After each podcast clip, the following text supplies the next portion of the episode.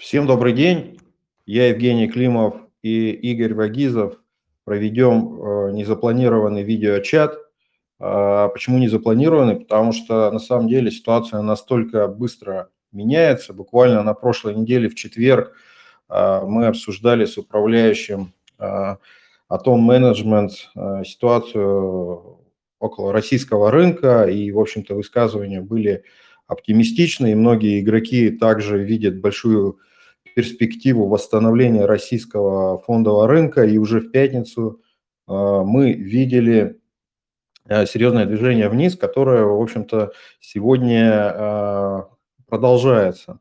Ну, перед, прежде всего, перед тем, как перейти к обсуждению этой ситуации, сегодня 14 февраля, день всех влюбленных, поэтому я поздравляю всех, кто кого-то любит, неважно кого и неважно за что, а те, кто еще никого не полюбил, желаю, чтобы в ближайшее время нашли объект влюбленности. Игорь, добрый день. Как настроение? Добрый вечер. А, да, Жень, большое спасибо. Настроение нормальное, настроение хорошее, рабочее. Вот, соответственно, мы ждем также, вот, что в День влюбленных э, западные инвесторы наконец начнут любить российский фондовый рынок. Вот, и будут голосовать э, рублем за э, российские акции. Я думаю, что этот период э, не, не за горами. Мы понимаем, что самый главный постулат у рынка очень короткая память, и все те же институциональные инвесторы, которые агрессивно продавали российские акции, очень быстро возвращаются обратно, если ситуация меняется и есть возможность заработать деньги. Да, слушай, ну это хорошая пожелание любить российский фондовый рынок. Это здорово, мне кажется. На самом деле я очень боялся, ну не то чтобы очень боялся, но переживал по поводу того, что много было комментариев с пятницы, да, что чуть ли не 14 февраля, вот в этот прекрасный день, а, возможен какой-то военный конфликт. И, в общем-то, не хотелось, чтобы это случилось ни 14, ни какого числа, поэтому здорово, что сегодня мы говорим в этот прекрасный день, пока без каких-то серьезных конфликтов. Игорь, что произошло опять на российском рынке? Почему такое сильное движение было? Какие э, были причины очередного движения? Ведь все и так много говорят о том, что как здорово, скоро мы все получим хорошие дивиденды и надо покупать.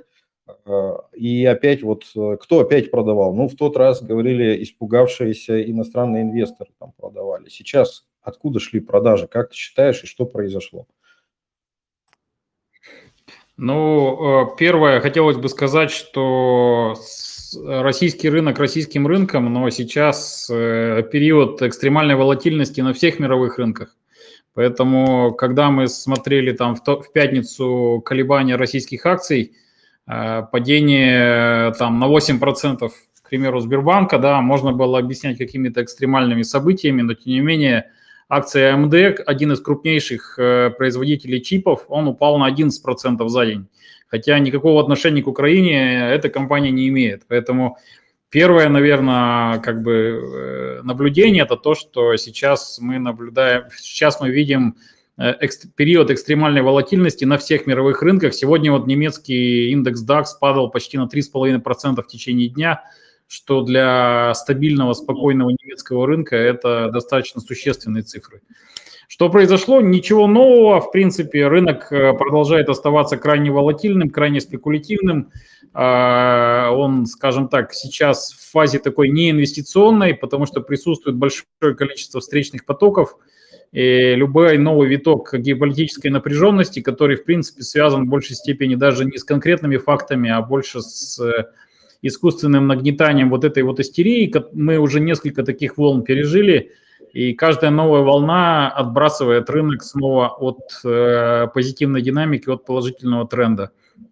Поэтому для долгосрочных инвесторов, для инвесторов российского рынка я считаю, что необходимо иметь какую-то определенную долю кэша для того, чтобы на существенных распродажах покупать наиболее интересные акции. Ну и второе э, наблюдение, пожелание или совет это, это очень аккуратно использовать маржинальные ресурсы или лучше вообще не использовать, потому что диапазон колебаний может быть очень большой и даже э, существенно больше, чем мы видели, потому что пока мы э, на российском рынке последние три месяца видели падение, но не видели э, лимит даунов, не видели планок, не видели закрытия торгов, нельзя исключать, что мы увидим через какое-то время вот такие вот истории, это тоже вполне может быть. Поэтому я не вижу ничего экстремально нового, то есть э, продолжается та же информационная атака, продолжается э, там массированная такая э, истерия в средствах массовой информации в западных, потому что все ключевые заголовки, они так или иначе связаны с, э, с Россией, с Украиной, с ситуацией э, и понимание того, что уже э, все больше и больше инвесторов устают от, от этой ситуации, уже все больше и больше возникает такой, скажем так, ну, усталости от всех этих событий, что является позитивным таким сценарием для рынка. Ну и самый главный постулат, да, про который говорили наши коллеги, это Э, все управляющие, все инвесторы говорят о том, что лучше ужасный конец, чем ужас без конца. Поэтому если какое-то событие нагнетается, для рынка будет очень хорошо, если оно все-таки произойдет, а ситуация не будет э, раскаляться до предела еще там недели или месяцы. Игорь, что, что ты думаешь в случае все-таки, если э, негативный сценарий какого-то а, ограниченного или более масштабного военного конфликта произойдет. Я понимаю, что вероятность очень низкая это событие, но все же к чему нужно быть готовым, если пройдет, будет какая-то эскалация конфликта? Ну, по поводу низкой вероятности, когда и с той, и с другой стороны там более 100 тысяч э, готовых э, к военным действиям а, солдат и офицеров, мы понимаем, что достаточно просто провокаций даже со стороны неких третьих лиц, да, и понимаем, что там, э, крупнейшие международные спецслужбы такими технологиями и опытом обладают. То есть, соответственно, э, когда э, ситуация раскалена до предела, достаточно просто поджечь спичку. И, к сожалению, ситуация может стать неуправляемой. А как быть инвестору? То есть инвестору как бы нужно соблюдать несколько Э, правил, да, некоторые мы уже сказали, это иметь определенный объем кэша, если ситуация э, как бы краткосрочно вот приобретает такой характер паники, то есть покупать наиболее интересные акции с хорошими дивидендами, и э, рынок после таких экстремальных событий, повторюсь, на самом деле очень, очень быстро может восстановиться. А, потому что события, которые очень долго ждут, а сейчас как бы вот это нагнетание порождает, что очень много инвесторов ждут этого события, к сожалению, там негативного. И тем не менее, если что-то такое произойдет, то это может быть стимулом для а, вот как бы переваривания этой ситуации и э, вскрытия этого нарыва. Не хотелось бы, чтобы какие-то были масштабные действия, но я не исключаю, что там какие-то провокации возможны. А, ну, все же по классу активов, смотри, если будет военный конфликт, насколько высока вероятность отключения SWIFT, то есть парали, э, возможен ли паралич э, инвестиций в доллары, да, и все, что связано. То есть все равно у нас в России все любят рубль, но больше всего любят доллар.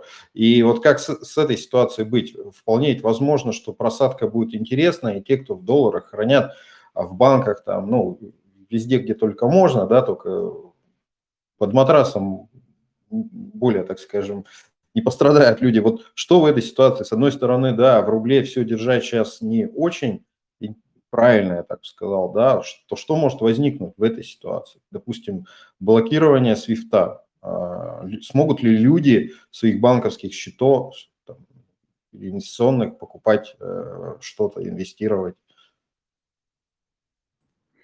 А, ну, по поводу э, отключения от свифта, и я так понимаю, что даже в э, жесткие пакеты санкций вот эти вот э, действия пока не входят. То есть это мощнейший удар не только против там, российской банковской системы, но мощнейший удар для расчетов за экспортные и импортные операции, которые осуществляет большое количество стран, в том числе и западных, с Россией. За нефть, за газ, за промышленные металлы и тому подобное. Поэтому я считаю, что там этот вариант не как бы не, маловероятный, даже если он произойдет, э, то есть, скорее всего, понадобится там некоторое время для того, чтобы перейти на расчеты в э, других платежных системах, в том числе и восточных. Да, мы про это сейчас говорим. То есть, соответственно, произойдет замещение, коллапса не произойдет, произойдет краткосрочная сильная турбулентность. Я, я думаю, это может спровоцировать, да, сильный скачок курса, без сомнения. Вот, но я не думаю, что это приведет к какому-то существенному коллапсу. Более того, а, введение санкционных каких-то а, программ против экспортных, э, экспортно-ориентированных российских компаний вызовет э, бурный рост цен на сырье, вот, что очень сильно, очень больно ударит по мировым финансам, по мировым экономикам и по экономике США, потому что сегодня мы видим основная угроза американской экономики – это высокая инфляция. Представим себе, что даже с текущих немаленьких цен на сырье эти цены улетят еще на 30-40%. То есть от этого пострадают прежде всего ключевые потребители сырья в мире, а это э, прежде всего Соединенные Штаты и Европа. Поэтому ситуация не такая однозначная. Вот. Более того, мы видим, что Америка снова начинает активные переговоры с Ираном по поводу э, отмены э, там, санкций к Ирану и возможности выхода иранской нефти на рынок. То есть, соответственно, они борются за каждый доллар цены для того, чтобы эту цену немножко сбить. Вот, поэтому я думаю, что там сценарий введения санкций, даже в случае военных действий, это спровоцирует текущую волатильность, но это даст, ты правильно сказал, хорошие возможности инвесторам как на рынке акций, так и на рынке рублевого долга, особенно государственного. А что про золото думаешь? Вот золото достаточно сильно себя показывает в последнее время, да? А, все говорили о том, что криптовалюта, биткоин э, такой достаточно а, инструмент антиинфляционный, да, снижение антиинфляционных рисков, и а, крипта достаточно стабильно стояла, но последнее время она как мы уже видим, достаточно сильно коррелирует с а, мировыми индексами. Золото в этой истории сейчас может получить какой-то импульс. Я знаю, что вот у нас подписчики и многие а, клиенты наши держат всегда какую-то позицию в золоте. Там, а, твоя позиция какая, что в случае эскалации золото будет хеджировать риски? Ну, по поводу э, того, что золото стоит сильно, да, в моменте, но мы понимаем, что с, за последние, с, э, получается, почти полтора года э, золото показывает очень невнятную динамику после роста до 2150 долларов за унцию.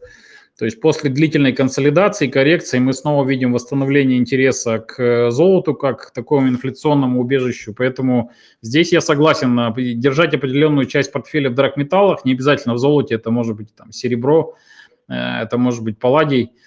Э, и, соответственно, использовать ее как страховку от каких-то неблагоприятных или геополитических событий, которые очень сложно спрогнозировать. Поэтому, да, золото, скорее всего, даже если будет иметь позитивную динамику, вряд ли даст какую-то сверхдоходность э, и просто скорее является там, э, сегодня одним из немногих активов, которые не коррелируют с фондовыми индексами и показывает пусть и вяло, но положительную динамику. Поэтому золото интересный актив, особенно в периоды э, непростые. Как бы его не хоронили, тем не менее золото из э, года в год продолжает оставаться интересным активом в условиях вот такой мировой турбулентности. Да, я тоже считаю, что золото всегда в какой-то пропорции, особенно во времена нестабильности, должно присутствовать в портфелях. И вы можете это сделать, покупая ETF. И есть ETF – в России для неквалифицированных инвесторов ETF Финекса, а, который представлен на рынке, и любой инвестор с любой платформы может воспользоваться. Ну или глобальный э, ETF, GLD, да, по-моему, я уже не помню, а, который обеспечен физическими поставками физического золота. И, в общем, вы можете тоже инвестировать через ETF глобальный. Я к тому, что это очень просто и несложно. Игорь, если перейти а, на мировой рынок, и он сейчас, кстати, открылся а, в небольшом минусе, а, мы часто в последнее время пишем, ну, в частности, моя позиция, что а, рынок очень нестабильный, и факторов здесь очень много а, в пользу продолжения коррекции, потому что на самом деле инфляция, которая разгоняется, и те меры, которые собираются принять фискальные органы в виде снижения выкупа и повышения ставки, а в текущий момент ничего не изменит. Скорее всего, инфляция будет стабильная. А, если она даже не будет сильно расти, вряд ли она в моменте снизится. И мы видим то, что на мировых рынках многие акции очень сильно показывают сильные однодневные движения. Причем это акции не какие-то там penny stocks, какие-то акции мусорные с маленькой капитализацией. Это а, высококапитализированной компании. И вот такие движения – это предвестник а, серьезной нестабильности на американском финансовом рынке. И если вы посмотрите техническую картину, мы а, в телеграм-канале нашем периодически пишем анализ мировых рынках, и в том числе технического индекса, да, технического анализа индексов. И мы видим, что мы в очень а, широком коридоре застряли, и, скорее всего, а, на этой неделе, кстати, сегодня я так, ты поправь меня, я так и не понял, сегодня внеочередное заседание ФРС будет, но не по ключевой ставке, а по другим каким-то вопросам. Непонятно, зачем они его сделали. Это по 19.30 по Москве, да, по-моему. Да. На этой же неделе, 16 февраля, будет э, плановое заседание ФРС. И ну, как бы э, это тоже настораживает очень сильно. Неделя, видимо, будет очень, принесет нам очень много интересных событий. И вот это вот э, скопление вот этих заседаний ФРС тоже вызывает много вопросов. Э, и, на мой взгляд, если даже не будет поднята ставка сейчас, но комментарии будут, э, как обычно, у нас не ставка, а сам комментарий влияет, то мы, скорее всего, можем увидеть продолжение коррекции э, американских индексов еще ниже. Ну, допустим, если говорить там про S&P, то в район 4000 пунктов, то есть это 15, э, еще, по-моему, 10-15% снижения, что, что вполне возможно случиться в феврале, да, на фоне вот всего, что сейчас происходит в рынке. И как ты считаешь, вот я, и моя позиция такая, что просто сейчас многие инвесторы, увидев дешевые цены, а, по сравнению с тем, что было там еще два месяца назад. Я про Америку сейчас говорю, да, ну, про Россию то же самое, да, дешево надо бежать покупать. Вот, а что это еще не тот уровень, куда мы можем сходить в ближайшее время. Какие твои мысли? Да, Жень, спасибо за вопрос. То есть, э, ну, согласен, да, что в целом как бы ситуация далека от стабильности. Вот. Э, с другой стороны, повышение ставок – это на самом деле не на основе исторических данных, это не сигнал каким-то мощным обвалом рынков, потому что по большому счету в условиях высокой инфляции акции являются скорее там больше защитным инструментом, если говорить особенно об акциях стоимости, об акциях компаний, которые платят э, высокие дивиденды, об акциях сырьевых компаний, золотодобывающих – Э, эти активы чувствуют себя очень неплохо и всю турбулентность переносят достаточно, достаточно устойчиво. Вот, поэтому, э, если говорить об индексах, да, вполне может быть снижение. Надо не забывать, что в американских фондовых индексах, даже в таких, как Standard Poor's, большую долю занимает компании технологического сектора, которые не выплачивают больших дивидендов, являются компаниями Э, роста и наиболее подвержены коррекциям в условиях, когда ставки на рынке повышаются. Вот. А если говорить о целых секторах, как банковский сектор, э, нефтегазовый сектор, индустриальные компании, компании, которые просто платят высокие дивиденды во всех секторах, это, скажем так, активы, которые могут быть защитными, и скорее в случае резких провалов они будут очень быстро Э, очень быстро восстанавливаться. Поэтому я согласен, что нас ждет период турбулентности, но также я думаю, что активы будут вести себя очень по-разному, очень по-разному. Поэтому для инвесторов важно обращать внимание на те э, компании, на акции тех компаний, которые чувствуют себя наиболее устойчиво в текущем э, в текущей, в текущей ситуации при текущих вводных факторах. Спасибо. Да, но я, я соглашусь, что акции являются таким неким классическим инструментом в период инфляции, как защита от инфляции. Но я к тому, что в момент может быть какой-то шок ликвидности, да, краткосрочный, переоценка моделей, когда, ну, например, ставку на 0,5 хорошо поднимут, да, потом еще 0,5, я про ФРС сейчас говорю, Центральный банк у нас уже наподнимал, как только можно, да, а, я считаю, что вот этот краткосрочный шок, он может вызвать краткосрочное падение рынков, потому что, ну, пересчет моделей может случиться, и в этот момент как раз может быть удачным для покупки. Поэтому, как ты и говорил, я сторонник того, что сейчас нужно держать запас а, свободных денег на бирже, на счете, чтобы воспользоваться тем моментом, когда будет очень серьезная паника. И когда нам самим очень страшно будет покупать, это как раз тот момент, когда нужно покупать. Игорь, я хочу перейти к вопросам, ну, сказать спасибо нашим подписчикам, что вы заранее нам пишете вопросы, и я хочу сказать, что с каждым разом эти вопросы интереснее становится. А, вот переходя к вопросу насчет, э, один из подписчиков спрашивает, что делать с акциями ВТБ. И на самом деле вопрос такой. Игорь у нас э, эксперт по российскому рынку в первую очередь.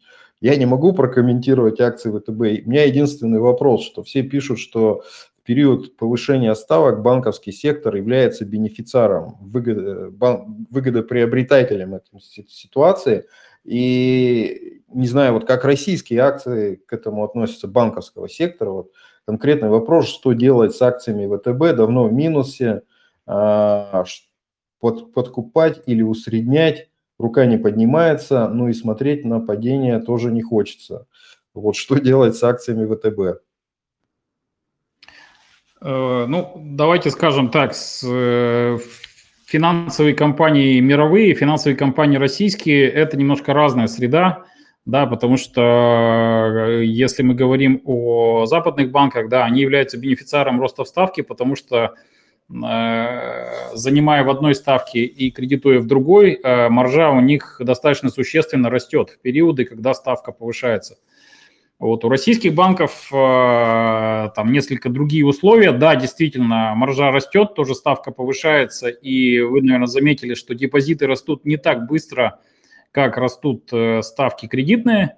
Соответственно, банки таким образом пытаются нарастить маржу в, текущих, э, в текущей ситуации. Но, тем не менее, не следует забывать, что э, торгуемые банки у нас на рынке, российские банки, это банки государственные, которые подвержены геополитическому риску прежде всего – это первое. Второе, а, имеют на балансах большие объемы облигаций федерального займа, которые э, последние месяцы э, снижаются в цене, что дает как бы серьезный удар по переоценке и по прибыли банковского сектора э, государственных банков. Поэтому здесь этот тренд не так ярко прослеживается. Есть большое количество факторов, которые перекрывают Э, вот этот позитивный эффект от роста ставки. Что делать с акциями ВТБ? ВТБ э, будут, заплатят достаточно приличные дивиденды. Э, я считаю, что в условиях вот геополитической вот этой истерии банки будут очень волатильны, но считаю, что как бы в ценах там ниже 4 копеек, ну, это не лучшая точка для продажи, потому что может случиться так, что продав акции, вы просто потом не успеете купить. Вот сегодня как раз был случай, когда буквально там э, локальный позитив привел к тому, что э, банковские акции подпрыгнули очень сильно, и Сбербанк вырос сразу там на 4% буквально за 10 минут. Поэтому видим, что ликвидность на рынке есть. Э, надо понимать ту среду, что 2022 год – это год в мире, год акций компаний, которые платят хорошие дивиденды. Туда будут направляться инвестиционные потоки и западных, и восточных инвесторов – вот, и поэтому российские банки, российские нефтегазовые компании, российские металлурги, они будут бенефициарами этого процесса. И кроме вот этого постоянного сползания цены, мы, я думаю, что увидим и хорошее движение наверх, особенно в преддверии самих дивидендных отсечек. Поэтому и э, сложно мне сказать, как бы разбавлять, не разбавлять позицию. То есть я бы не держал на кредитные плечи, конечно, ВТБ, но я, честно говоря, бы не стал продавать а, в текущих ценах. То есть я считаю, что может быть провалом, э, с Женей согласен, что он может быть очень резким, очень сильным, но скорее на этот провал нужно иметь кэш для того, чтобы а, действительно купить на каких-то а, панических распродажах. Да, еще вопрос вот с Яндекс и Озон. Я тут посмотрел график, э, что будет с Яндекс и Озон вопрос. Я посмотрел Яндекс, конечно, чуть ли не в два раза, да, он с максимумов упал. И, честно говоря, не отслеживаю эту акцию. Это, я так понимаю, представители технологического сектора российского фондового рынка, Яндекс и Озон. Вот, э, Что с ними будет, Игорь? Э, что будет с э, Яндекс и Озон? Их динамика абсолютно не, там, никак не, не является уникальной. Если вы посмотрите на популярные акции роста американских, американские, там динамика абсолютно сопоставима. Компании, которые упали на 50-70%, более чем достаточно среди таких популярных еще некоторое время назад имен. Причем эти компании продолжают расти очень высокими темпами, а, но а, мы понимаем, что вот Озон – это очень качественно растущая компания, но этот рост сжигает большое количество э, финансовых ресурсов. Да, и сейчас в условиях роста ставки инвесторы стараются избавляться от таких компаний, и поэтому, когда капитализация падает на 50, 70, 80 процентов, это может быть как раз ситуация, когда скорее присматриваться к этим акциям э, на покупку. Всегда вспоминаю пример растущей компании, это компания Amazon, которая с максимум 2000 года, а, если я не ошибаюсь, в середине 2001 снижалась порядка 80% показала а, снижение с цены 90 с лишним долларов, э, по-моему, до 6 э, до 10 долларов и долго там торговалась. Что потом произошло с этой компанией, мы все прекрасно знаем. Поэтому, к сожалению или к счастью, колебания акций технологического сектора, которые не выплачивают дивиденды, они могут быть очень э, существенными, но тем не менее это не отменяет их э, долгосрочных перспектив. Я считаю, что э, Озон и Яндекс могут показать очень интересную позитивную динамику, когда вот среда поменяется, когда у инвесторов перестанет давлеть над ними растущие ставки, когда цикл повышения будет э, заканчиваться или будет определенная пауза, инвесторы снова вспомнят про акции, э, про акции роста. Поэтому, да, они сильно снизились. Э, я уверен, что там нет причин вот прямо сейчас бежать их и покупать, как говорится, на все деньги, но надо очень внимательно за ними смотреть и как бы пытаться поймать точку входа, когда этот тренд развернется. Ну, я хочу добавить по компании Яндекс. На самом деле, Э, я приезжаю в Россию, пользуюсь многими сервисами Яндекса, я уже говорю, от, начиная от такси и заканчивая там и едой в том числе. Я считаю, что эта компания динамично развивается, и перспективы у нее очень большие, потому что большая доля рынка в России. К сожалению, она только, только российская, на мой взгляд, да, компания покрывает Россию, но в том числе это тоже положительный сигнал, и после такой коррекции Э, я бы присмотрелся вот сейчас на, к этой компании, к этой акции. И хорошо, что вы задали такой вопрос, так бы я забыл совсем, что существуют такие акции.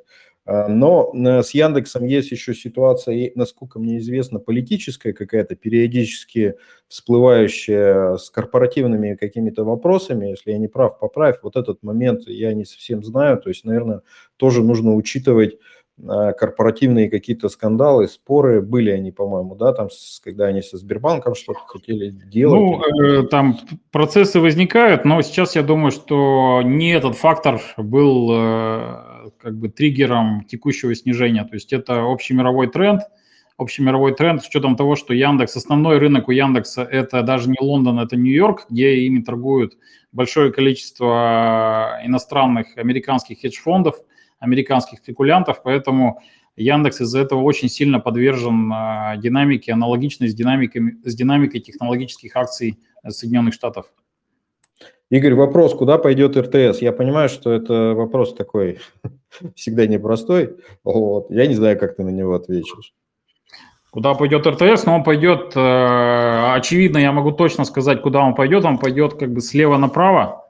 Вот, а с, какова это будет динамика, там, растущая или падающая? Ну, я бы сказал так, то есть э, форвардная дивидендная доходность э, там, российского рынка сегодня порядка, там, наверное, 12%, да, и здесь просто включать э, математику, то есть какой, на каких уровнях э, эта дивидендная доходность станет настолько привлекательной, что э, привлечет э, крупных западных инвесторов и крупных западных спекулянтов. В моем представлении – если э, форвардная дивидендная доходность будет на уровне 15%, то есть это, соответственно, снижение там рынка там 10-15% в текущих уровнях, это будет уже экстремально низкие уровни, которые очень быстро а, будут выкуплены. Поэтому я думаю, что с текущих отметок 1400 э, по 1450 по индексу РТС – я думаю, 1200-1300 по РТС – это, наверное, ну, те уровни, с которых рынок очень быстро будут выкупать, что мы уже видели в э, последней неделе.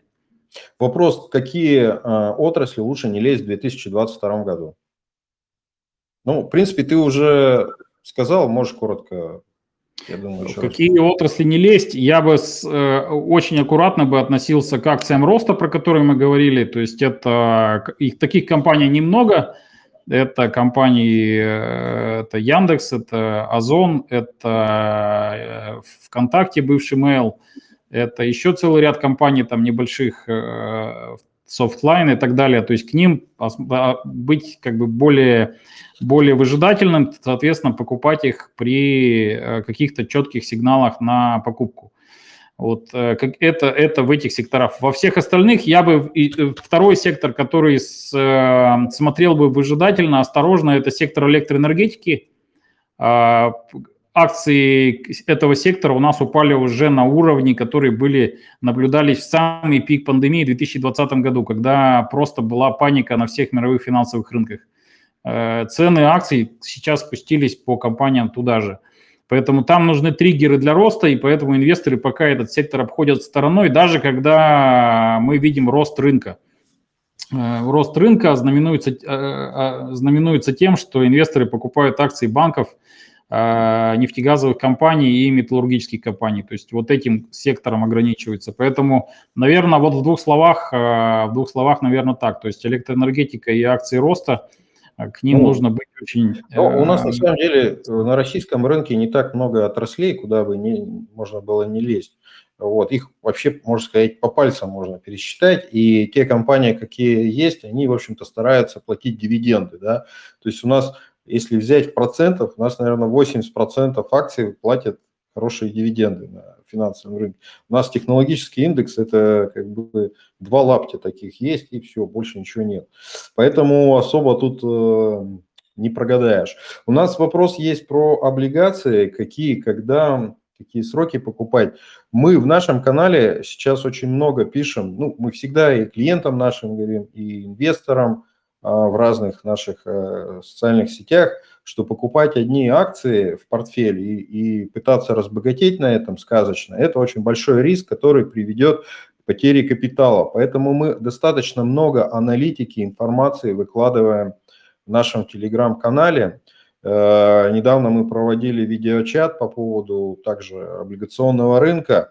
Я могу там от себя сказать про а, американский рынок облигаций. Ну, традиционно многие клиенты инвесторы правильно делают, что инвестируют э, в облигации а, глобальных компаний, не только российских, а, потому, и доходность там очень сильно сейчас растет, она становится все интереснее и интереснее. Э, если кто не знал, сейчас э, можно находить облигации в районе 5-7 в долларах, да, но мы крайне категорично рекомендуем инвесторам – с небольшими активами инвестировать через ETF и в облигации, потому что покупать отдельные облигации – это очень неграмотно. И то, что вам советуют ваши инвестиционные советники в банках или компании, они просто сами не знают, что вам предлагают. Дело в том, что э, дефолт одного эмитента в вашем портфеле приведет к очень серьезным потерям капитала. И вот сейчас э, очень много всплывает, и причем это не только в российских, э, у российских клиентов, а, а очень много и у клиентов, которые обслуживаются в иностранных европейских банках, вылезают дефолтные облигации, а точнее китайских компаний. В свое время, два или три года назад, швейцарские банки, я не буду называть их имена, а, активно э, продавали облигации китайских компаний, потому что доходность была высокая, а кредитный рейтинг достаточно тоже высокий, да, и, в общем-то, риск, который сейчас получили, не бывает просто так. Высокий кредитный рейтинг и высокая доходность. Э, где-то есть засада, и сейчас клиенты реально теряют очень большие деньги, потому что дефолты идут. Поэтому если у вас там 100 тысяч долларов, 200 тысяч долларов или 300, или даже миллион, и вам предлагают купить какие-то облигации, не делайте этого. Лучше купите ETF, а, на облигационный рынок. Если не знаете, какие, пишите, пишите к нам, мы вас проконсультируем.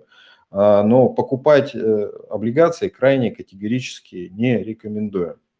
А, а в целом сейчас складывается положительная ситуация на облигационном рынке, и нужно просто выждать момент, когда купить, потому что на самом деле и по срокам, и длинные концы э, спадают, да, и доходность растет, и короткие. В общем, идет серьезная турбулентность на рынках. Мы в нашу стратегию облигационные ETF постоянно пишем, что у нас в портфеле. И завтра, кстати, выйдет этот пост, рекомендую его прочитать. Если будут вопросы, задавайте. Как вы знаете, в нашем телеграм-канале у вас есть возможность задать вопрос, оставить комментарии, и мы вам подскажем, а, что делать э, с облигационными ETF-ами. А, мы на самом деле уже три месяца находимся в позиции короткой по облигациям. Через ETF облигационные можно взять шорт или короткую позицию по некоторым классам активов. И то время, когда все теряют деньги, ожидая, там, когда их облигации там, в дефолт или снизится еще, мы, мы стараемся зарабатывать э, себе и нашим клиентам. Вот что касается там американского долгового рынка. Игорь, по российскому рынку прокомментируй, пожалуйста. Я, насколько понимаю, в России как, как таковых ETF нет на облигации еще пока нормальных, ликвидных. А, вот, поэтому как действовать тут, э, как считаешь? Э, да, Жень, спасибо. А, первый вопрос. Облигационный рынок российский, чем он отличается от мирового? Отличается достаточно существенно, потому что цикл роста ставки, а, мы уже, по крайней мере, большую часть его прошли, в отличие от мировых рынков Европы и Америки, где цикл роста ставки только начинается. Поэтому мы понимаем, что облигации чувствуют себя не очень хорошо, когда ставки растут – и поэтому сейчас, когда мы понимаем, что все-таки цикл подходит к своему завершению, цикл роста ставки в России, облигации в России выглядят э, относительно мировых аналогов гораздо более привлекательно. А, во-первых, уже ставки подросли, во-вторых, э, в России есть возможность купить облигации с очень небольшими сроками погашения, поэтому таким образом застраховаться от дальнейшего роста ставки. Если вы для себя фиксируете доходность погашению, скажем, на два года – 11-12% э, годовых, то если эмитент спокойно э, доживет, как бы и спокойно расплатится со своими долгами, то есть вы просто получите вот эту доходность, которая даже в условиях роста депозитных ставок превышает э, превышает э, депози, депозитные ставки э, существенно. А как инвестировать на рынке облигаций? А, ты правильно сказал, что на международном рынке а, минимальный торговый лот по облигациям, он или 100, или 200 тысяч долларов. Поэтому на миллион долларов можно купить иногда только 5 облигаций. И дефолт по одной или проблемы по одной вызывают очень негативную динамику всего портфеля. В России я считаю, что если человек заинтересован в получении текущего дохода, он может э, инвестировать через э, покупку на брокерском счете портфеля рублевых облигаций. Минимальный э, торговый лот по облигациям – это 1000 рублей. Соответственно, здесь рынок намного более демократичный, чем в мире. Мы рекомендуем ту же самую стратегию облигационная лесенка, которую мы ведем, которая позволяет инвестору получать ежемесячно доход от своего инвестиционного портфеля облигаций в виде прихода на карту реальных живых денег. На наш взгляд, это очень удобно и очень интересно. Если человек не заинтересован в получении постоянного текущего дохода, мы рекомендуем обратить внимание на облигационные фонды облигаций. Мы считаем, что в России есть э, целый ряд управляющих компаний, которые делают хороший продукт, там есть качественные управляющие, и конъюнктура сейчас рынка такова, что облигационные фонды, как правило, вот сейчас там за последний год-полтора, они или в минусе, или в лучшем случае в ноле. То есть это хорошая возможность для того, чтобы инвестировать в рублевые облигации сейчас. Поэтому каждый выбирает э, то, как ему удобно. Я вот считаю, что инвестирование через фонды или через стратегии, такие как вот облигационная лесенка, это правильный, эффективный и э, доходный вариант э, консервативного инвестирования. Ну да, я хотел добавить, что InvestLand – это компания, независимый инвестиционный советник, и наша задача и наша цель – это предоставлять нашим клиентам независимое инвестиционное предложение, персональное для каждого инвестора в зависимости от его цели, от его возможностей, от его дохода, возраста. Поэтому, если у вас есть вопросы, как составить портфель из фондов, про которые сейчас Игорь говорил, или ETF, обращайтесь, пишите к нам, мы поможем вам, а, проконсультируем, как это сделать. Мы, еще раз повторюсь, независимые инвестиционные советники, мы не банк, мы не инвестиционная компания брокерская, которая, как правило, предлагает только свои услуги. Мы предлагаем лучшие Э, возможности, которые есть на финансовых рынках. Это наша бизнес-модель, в отличие от зависимых инвестиционных советников. Ну, про это, я думаю, мы поговорим как-нибудь отдельно или больше информации дадим. Мы ответили на все вопросы, мы обозначили ключевые моменты, будем на связи, будем вас информировать в случае каких-то серьезных изменений. Еще раз поздравляю вас с Днем э, всех влюбленных, желаю вам хорошо и приятно провести этот вечер вместе со своими любимыми.